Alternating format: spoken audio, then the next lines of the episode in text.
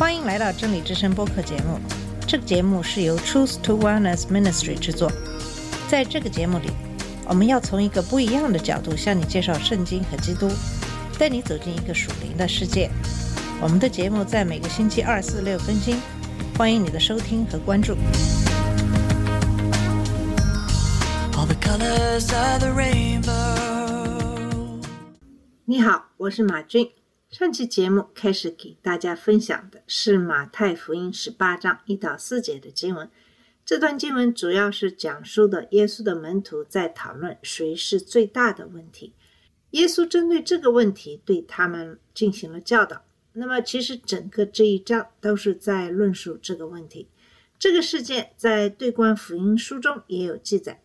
我们今天继续上期的讨论，来看一看谦卑的问题。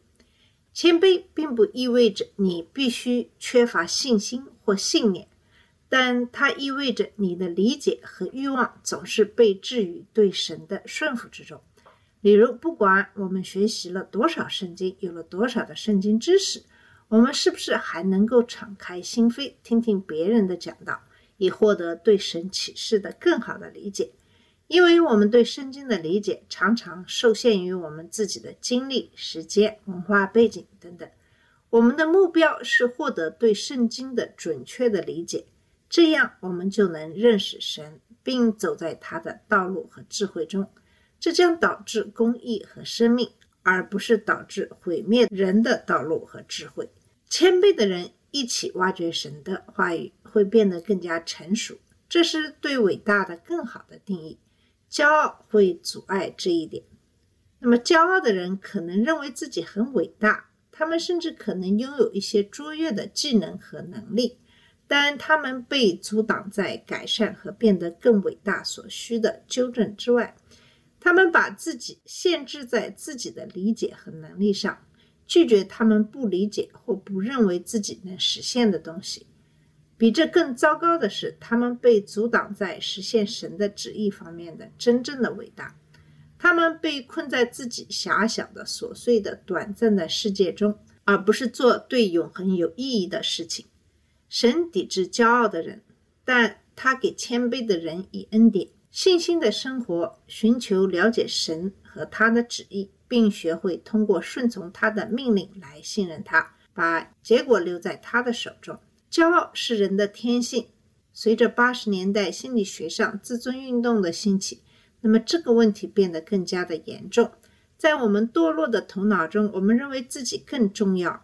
如果我们能找到一些方法，使我们比别人更好，或具有更高的质量和技能，因此更伟大，有多少次我们将自己与那些在某一特定领域不如自己的人进行比较，以努力建立起我们的自我？而不是将自己与那些品格和技能比我们高的人进行比较，这就证明了这一点。我们做的更多的是我比什么什么人更好，而不是我不如某某人好。那么，这就是门徒之间发生的事情。是的，他们应该感到尴尬。然而，耶稣却很有风度地纠正了他们的错误。耶稣在马可福音九章第三十五节中指出了伟大的一般原则。他坐下来叫了十二个人，对他们说：“若有人要做首领，就要做众人的幕后，做众人的仆人。”耶稣将在马太福音二十章二十五到二十八节中阐述这一相同的原则。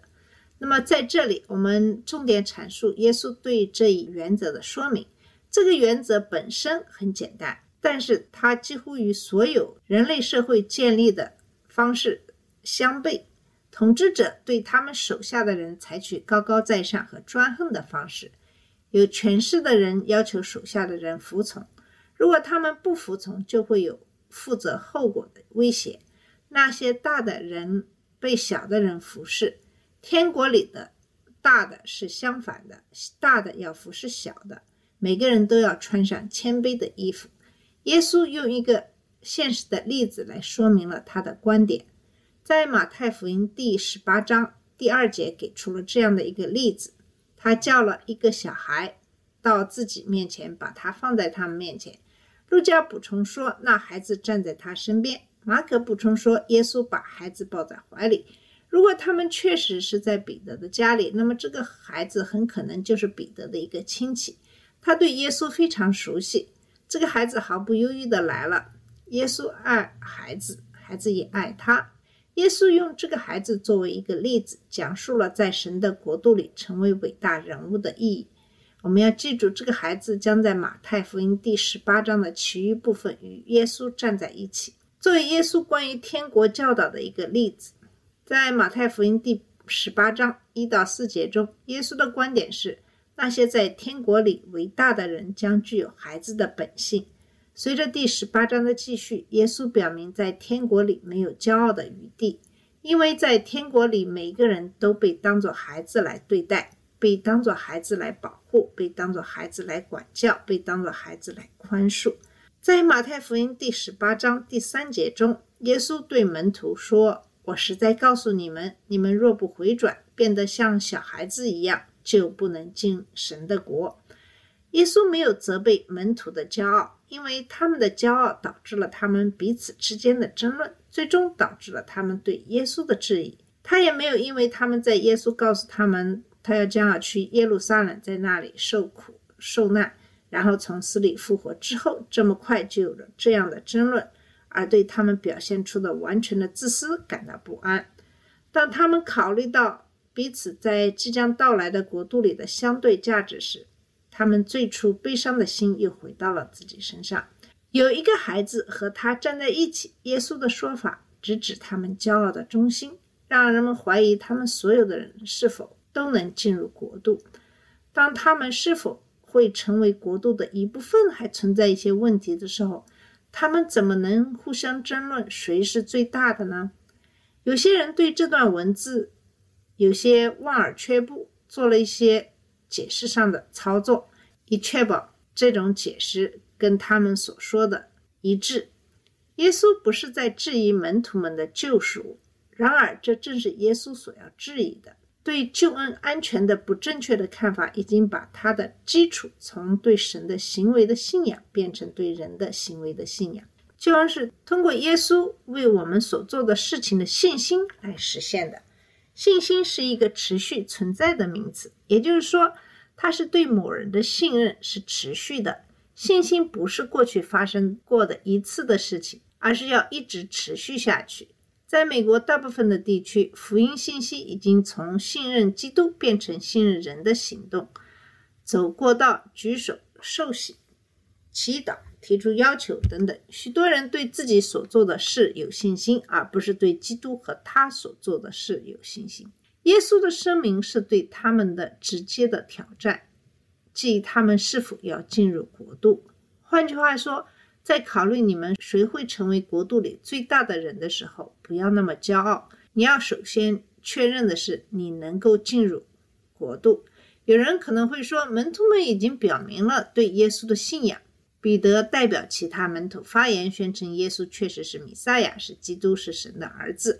他们展示了对耶稣的信任，无论他走到哪里，他们都跟随他。那么，他每一个人都为耶稣出去执行任务，在那里，他们治愈了病人，赶走了魔鬼。他们的救赎怎么可能受到质疑呢？这很简单，救赎不是关于做了什么，而是关于存在。它不是关于你做什么，而是关于与神和解。耶稣对他们说的话，不仅是为了挑战他们的自尊，他也是为了让他们的思想回到更重要的事情上。其结果对那些在国度里的门徒来说，是一个反思和悔改的时刻；对那些不在国度里的门徒来说，是一个救赎的呼唤。谁不在国度里呢？记住，犹大当时也在场。那么，归是悔改的另一半。悔改的重点是在思想上发生变化。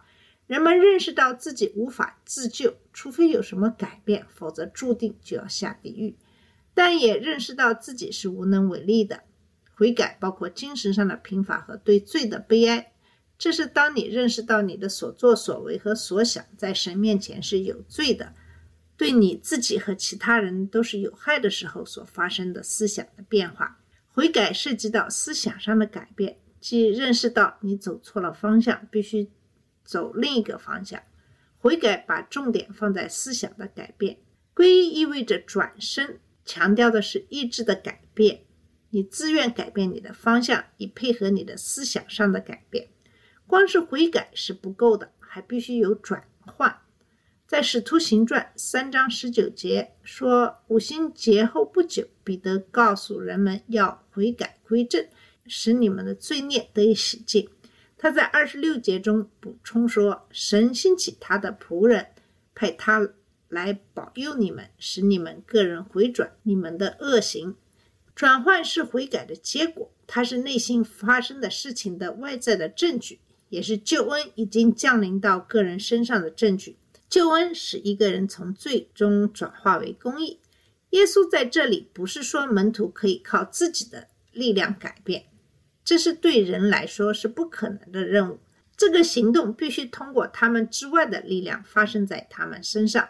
人们只有在圣灵的作用下才会改变，并使他们确信自己的罪性和对救主的需要。然后圣灵促使人的心从罪恶转向救主。没有人可以在没有信主之前进入神的国度。耶稣用一个孩子来解释皈依的本质：孩子不是无罪的。作为亚当的后代，每个孩子都继承了罪的本性，而且他们在生命中很早就表现出来。孩子不是无罪的，但大多数孩子确实拥有某些谦卑的特征，这些特征是拯救信仰发展所需要的。孩子是简单的、依赖的、无助的、真诚的、朴实的和谦虚的。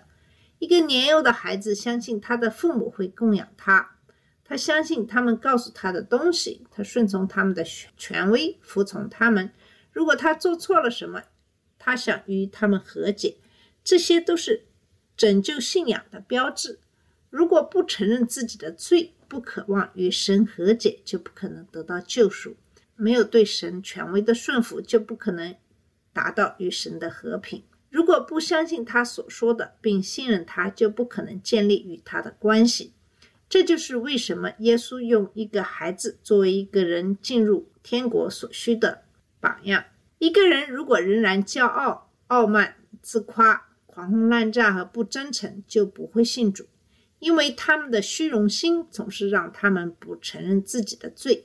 不按照神的指示寻求宽恕，他们的骄傲会使他们不相信神说的话和信任他；他们的傲慢会使他们不服从神的权威。除非他们从这些事情中改过自新，变得像个孩子，否则他们将不能进入天国。他们不会与基督共度永生，他们将永远与基督分离，受到永远的折磨。耶稣还用一个孩子作为。成为伟大人物的典范，在马太福音十八章四节中说：“凡谦卑像这孩子的，在天国里是最大的。”这些小孩子有可能在于他们同龄人中间可能是会骄傲，但是幼儿在父母面前是谦卑的。他们有时可能会挑衅和固执的试图施加自己的意志，但他们知道自己是依赖父母的。既不像他们那样知道的多，也不能像他们那样做的多。孩子会在父母面前谦卑。如果你想在神的国度里成为伟大的人，那么你必须遵循这个榜样。你必须在神面前谦卑，以他的方式做事。